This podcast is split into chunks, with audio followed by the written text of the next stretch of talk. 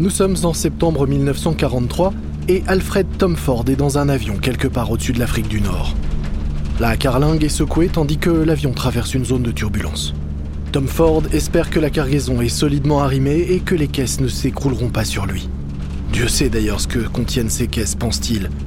Des haricots en conserve, des munitions, des grenades, peut-être même une bombe, ça pourrait être n'importe quoi. Il préfère ne pas y penser tandis qu'il aperçoit le bleu de la Méditerranée à travers le hublot. Il regarde sa montre et secoue la tête. Je sais même plus dans quel fuseau horaire nous sommes. En fait, il ne sait même plus depuis combien de temps exactement il est en vol. Son voyage a commencé hier? Avant-hier peut-être.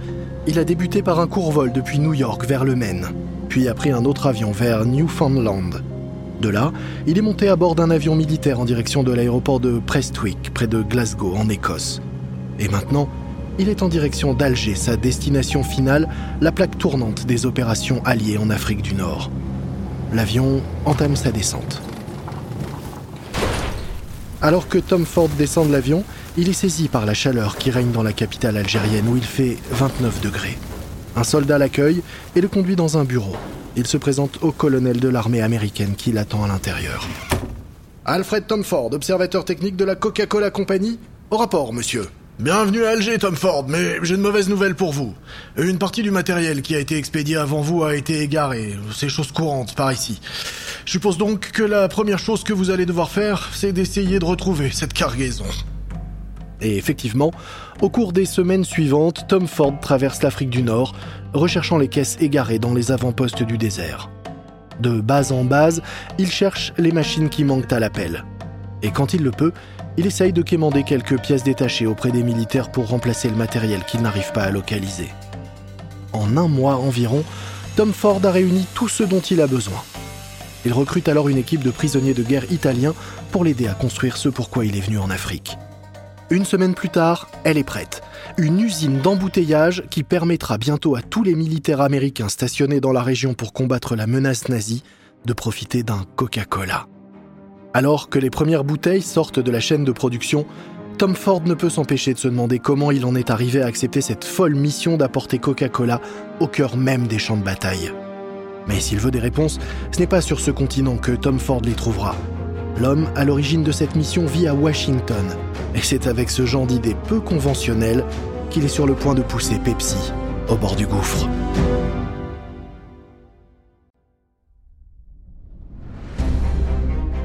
Vous écoutez Guerre de business de Wandery. Je suis Lomic Guillot.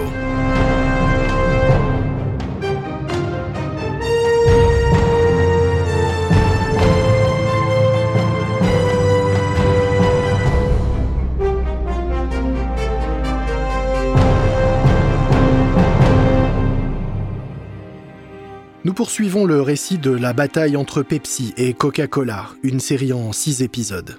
Et voici le troisième épisode, le règne du cola. Dans notre dernier épisode, après avoir fait faillite, Pepsi Cola avait réussi un incroyable comeback, séduisant les buveurs de soda en leur offrant deux fois plus de boissons pour le même prix. Mais au moment où Pepsi reprend du poil de la bête, le monde bascule dans la guerre. Et maintenant, Coca-Cola et Pepsi doivent tous les deux trouver un moyen de survivre. Avril 1941. La journée a été chargée pour le bureau de l'Associated Press à Londres. La nuit dernière, des essaims de bombardiers de la Luftwaffe ont survolé la capitale britannique. Pendant des heures, les bombes ont plu sur les rues et les maisons. Ce fut l'un des bombardements les plus importants depuis le début de la Seconde Guerre mondiale. Une grande partie de Londres est en feu et il y a déjà des centaines de morts. Les reporters américains s'affairent à rédiger des dépêches qui seront reprises par d'autres organes de presse partout à travers le monde. L'équipe d'Associated Press a travaillé toute la nuit et est épuisée. Deux de ces journalistes profitent d'un petit moment de calme, bien installés dans deux fauteuils, quand l'un d'eux rompt le silence. Dis, tu sais ce qui me ferait vraiment plaisir là? Non, quoi? Un Coca-Cola glacé. Ah ouais, ça, ça serait parfait. C'est une bonne idée, mais ils ne sont pas prêts de boire leur Coca. En effet, on ne trouve plus de Coca-Cola en Grande-Bretagne. Et il n'y a pas de Pepsi non plus.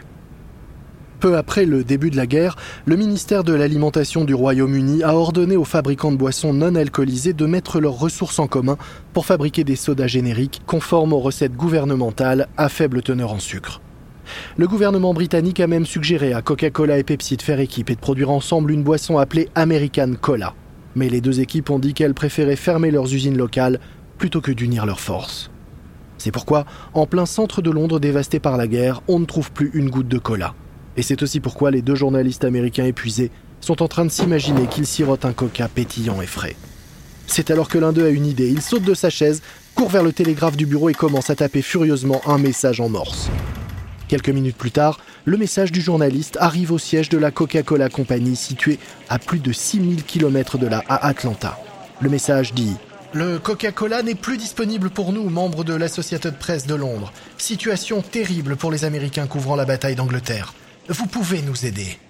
Pour Ben Ollert, ce télégramme n'aurait pas pu mieux tomber. Ollert est un avocat diplômé d'une grande école, connu pour son sens aigu de la diplomatie. C'est le lobbyiste de la Coca-Cola Company à Washington. Depuis qu'il a quitté le secteur public, il a mis son charme et sa ruse au service de Coca-Cola pour aider la marque à gagner en influence dans les lieux du pouvoir. Ollert n'est pas vraiment le cadre typique qu'on croise dans les bureaux de Coca. Au siège de la marque, on trouve surtout des managers rigides qui suivent les process à la lettre. Ollert, lui, est un électron libre. Chez Coca, on se souvient encore du jour où Ollert a touché son premier bonus. Ce jour-là, on raconte qu'il a rédigé une lettre de remerciement, mais en la terminant par un plaidoyer pour que la société cesse de distribuer des primes, car il estimait que c'était une façon injuste de récompenser les salariés. Ça a fait pas mal jaser dans les couloirs, mais pas autant que la dernière idée d'Olert.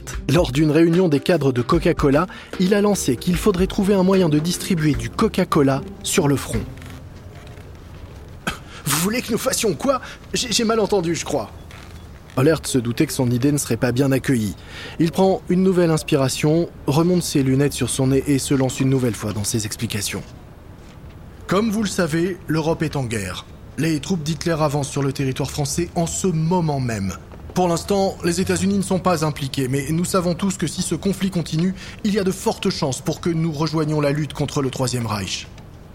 Autour de la table, ses collègues acquiescent. Les nouvelles en provenance d'Europe ne sont pas bonnes. Il y a quelques jours, la Belgique est tombée aux mains des nazis. Lorsque nous entrerons en guerre, si cela arrive, il faut s'attendre à des restrictions comme le rationnement du sucre, des restrictions qui auront des conséquences sur notre chiffre d'affaires, nos bénéfices et même sur notre capacité à produire du Coca-Cola. C'est ce qui s'est déjà passé lors de la dernière guerre. Oui, d'accord, la guerre est mauvaise pour les affaires. Et alors Que pouvons-nous y faire? Nous ne sommes que des fabricants de boissons gazeuses après tout. Hmm, je ne suis pas d'accord. Nous pouvons faire quelque chose. Le rationnement en temps de guerre ne s'applique qu'aux produits de seconde nécessité. Il nous faut donc convaincre le gouvernement et les militaires que Coca-Cola est un produit de première nécessité en temps de guerre. Il faut qu'on réussisse à leur faire comprendre que Coca-Cola stimule le moral, que notre boisson améliore la productivité. Il faut que nous réussissions à les convaincre que Coca-Cola fait partie intégrante du mode de vie américain, un mode de vie pour lequel nos troupes se battent. Pour les dirigeants de Coca, le discours d'Olert est totalement insensé. Mais un an plus tard, arrive le fameux télégramme de la Société de presse de Londres. Après avoir vu ce plaidoyer, certains employés de Coca-Cola se disent que l'idée d'Olert n'était après tout peut-être pas si folle. Et un autre événement va précipiter les choses. Au début de la guerre, les Britanniques ont envahi l'Islande pour s'assurer qu'elle ne tomberait pas aux mains des nazis. Puis, les États-Unis ont accepté de protéger l'île. Peu après l'installation des troupes américaines en Islande, le ministère américain de la guerre commande 100 000 bouteilles de Coca-Cola pour les troupes stationnées là-bas. Cette commande achève de convaincre l'état-major de Coca-Cola que l'idée d'Olert n'est peut-être pas totalement farfelue. D'autant que Coca-Cola a tissé des liens étroits avec l'armée. La société accepte ensuite de fournir du Coca-Cola aux bases militaires du Pacifique. Elle bénéficie du soutien des commandants de ces bases, qui préfèrent que leurs troupes se détendent avec un Coca-Cola plutôt qu'avec une bière ou de l'alcool. L'entreprise fait aussi une promesse audacieuse aux militaires elle fournira 500 bouteilles de Coca-Cola à chaque garnison américaine où qu'elle soit stationnée, peu importe ce que cela coûtera à la société. Toute l'entreprise se met en ordre de marche. Coca-Cola se prépare pour la guerre. Le 7 décembre 1941, le Japon, à l'image de ses infâmes alliés de l'Axe, a frappé le premier avant de déclarer la guerre. Décembre 1941. L'Amérique est encore sous le choc de l'annonce de l'attaque surprise du Japon sur Pearl Harbor. Mais le gouvernement ne perd pas de temps. Six jours seulement après l'attaque, le gouvernement impose des restrictions à l'utilisation du sucre pour produire des denrées de seconde nécessité. C'est l'heure de vérité pour Alert et son plan. Peut-il réellement convaincre Washington que le coca est un produit de première nécessité? Multipliant les réunions au sommet, Olert essaye de faire entendre ses arguments aux fonctionnaires et aux politiciens de Washington. Mais il ne réussit pas vraiment à convaincre. Il réussit toutefois à faire nommer un cadre de Coca-Cola à la commission de guerre. Mais même avec un complice dans la place, rien ne change. Olert fait campagne jusque dans le bureau du vice-président. Mais la réponse est toujours la même. Non. Au printemps 1942, l'impact des restrictions sur le sucre commence à se faire sentir sur les affaires.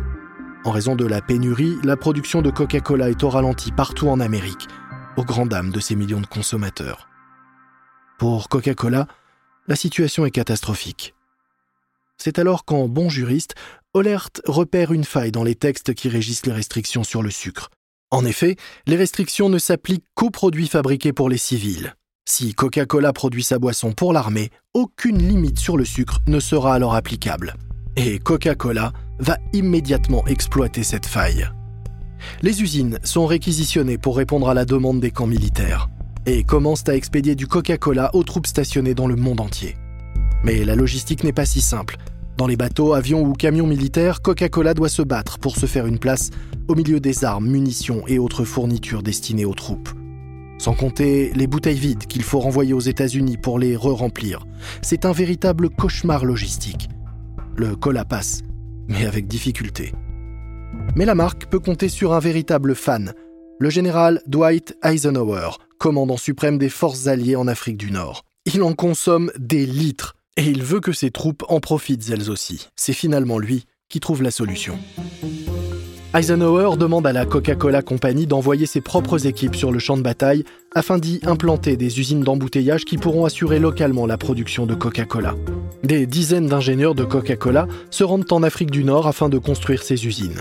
Des représentants de Coca-Cola suivent même les troupes au fur et à mesure de leurs avancées en Italie, distribuant des bouteilles de cola entre deux combats.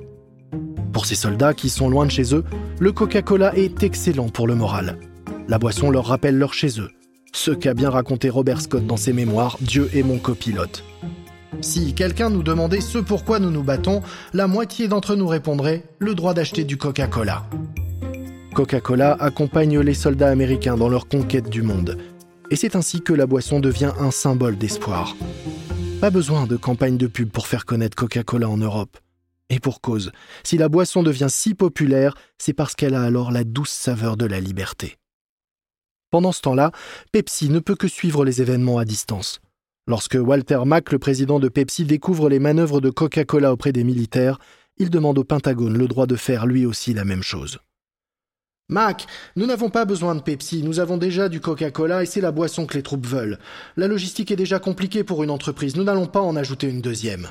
Coca-Cola fidélise des millions de soldats américains à travers le monde, des soldats qui rentreront chez eux un jour transformés en buveurs réguliers de coca. Et pendant ce temps, Pepsi dépérit sur son marché domestique où les quotas de sucre toujours plus restrictifs sont en train de couler la société.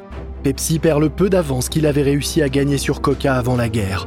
Max sait qu'il doit à tout prix trouver un moyen de s'approvisionner en sucre, faute de quoi Pepsi disparaîtra. Il joue alors la seule carte qui lui reste. Et c'est un coup bas.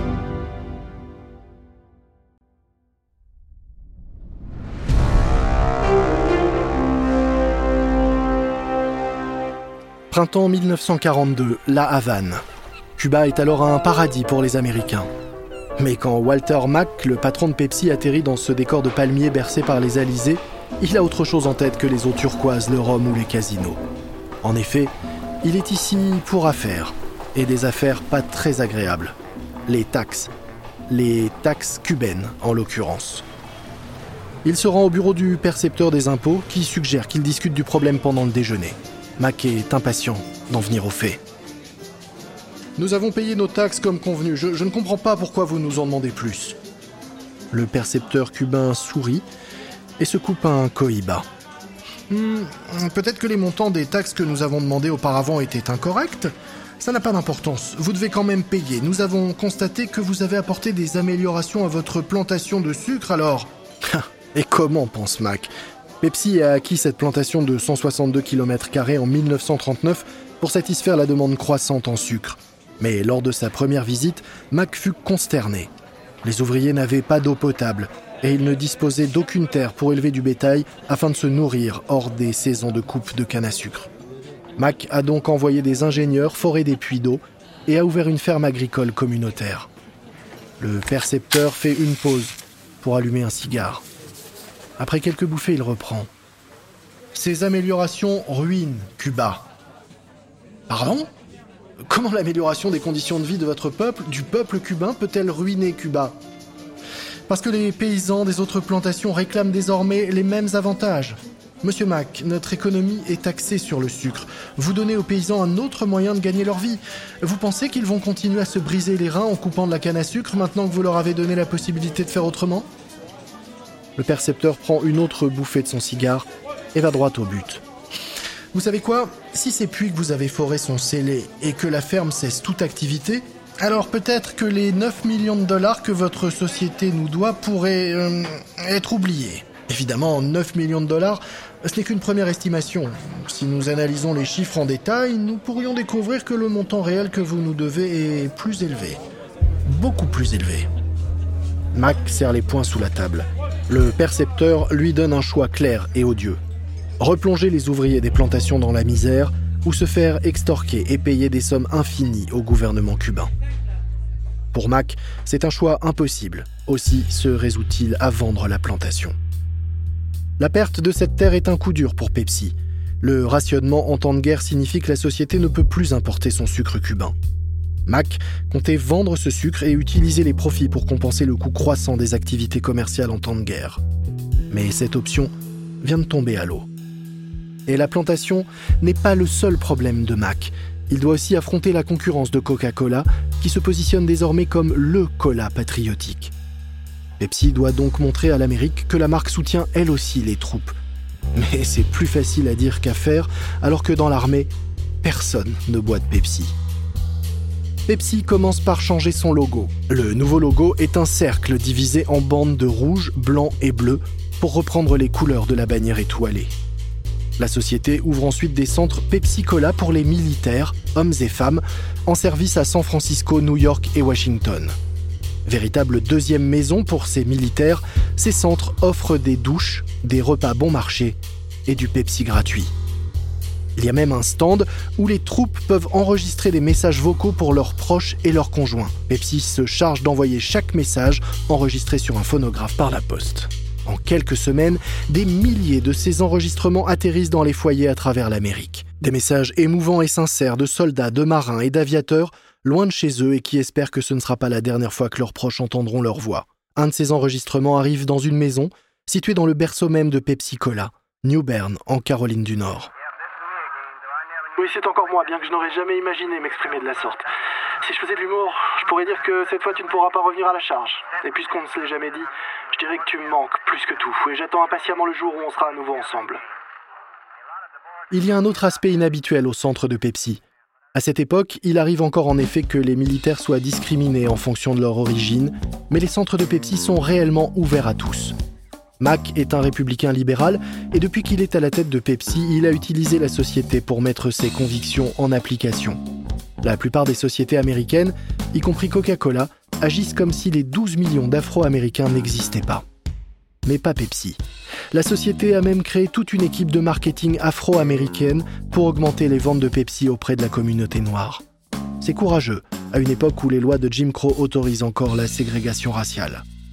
Cependant, toutes les usines d'embouteillage de Pepsi ne partagent pas cette vision.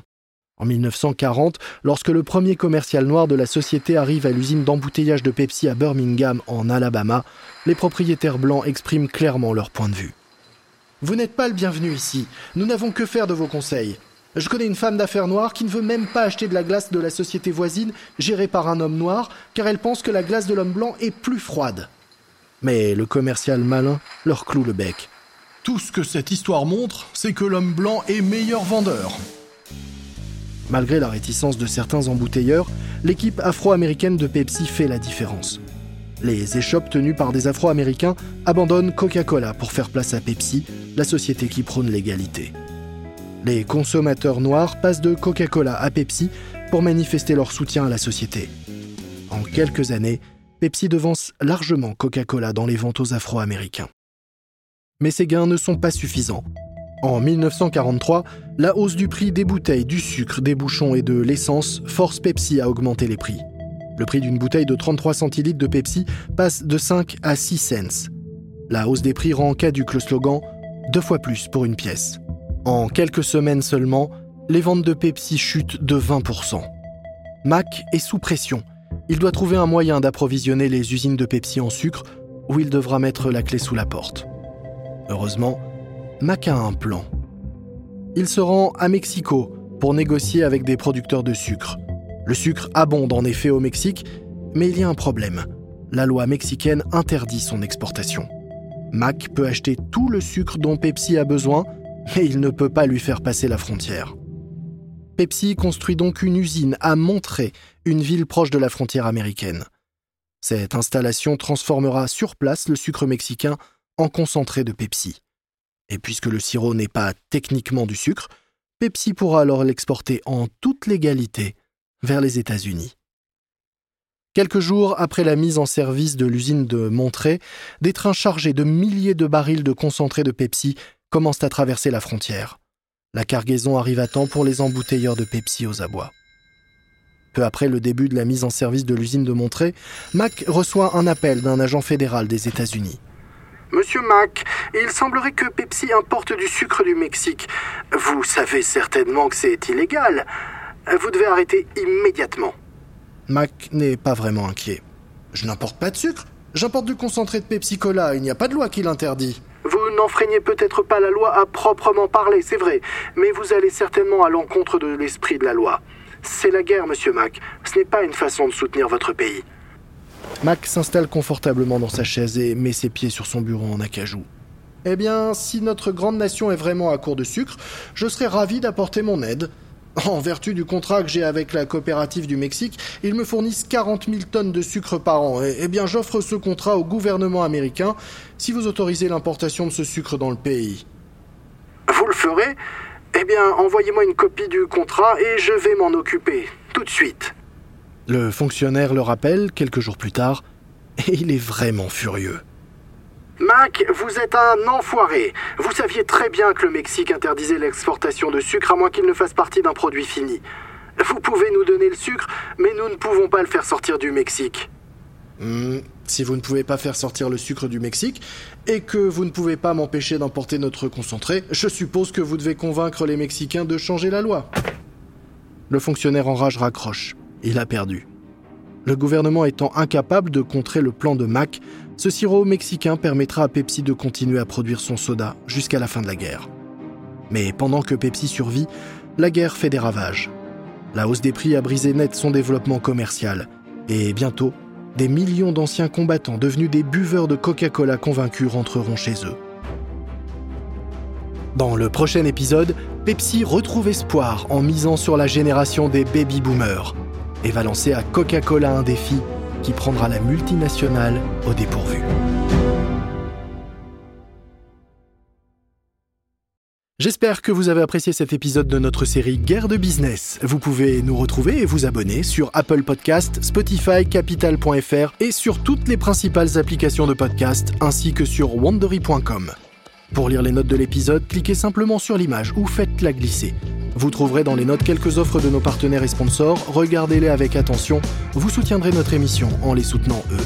Si ce podcast vous a plu, n'oubliez pas de nous donner une note et de nous mettre 5 étoiles. Et s'il vous plaît, parlez-en à vos proches et amis et invitez-les à s'abonner eux aussi. Nous ne pouvons pas vous garantir l'exactitude des dialogues que vous avez entendus dans cet épisode, mais sachez que ces conversations ont été reconstituées grâce à de minutieuses recherches. Je suis Lomik Guillot. Ce programme a été enregistré en version originale par David Brown. Tristan Donovan est l'auteur de cet épisode. Il est également l'auteur du livre Fizz, Comment le soda a secoué le monde. Il a été produit par Jenny Lower et monté par Karen Lowe. Conception sonore par Bay Area Sound. Notre producteur exécutif est Marshall Lewy. créé par Hernan Lopez pour Wondery.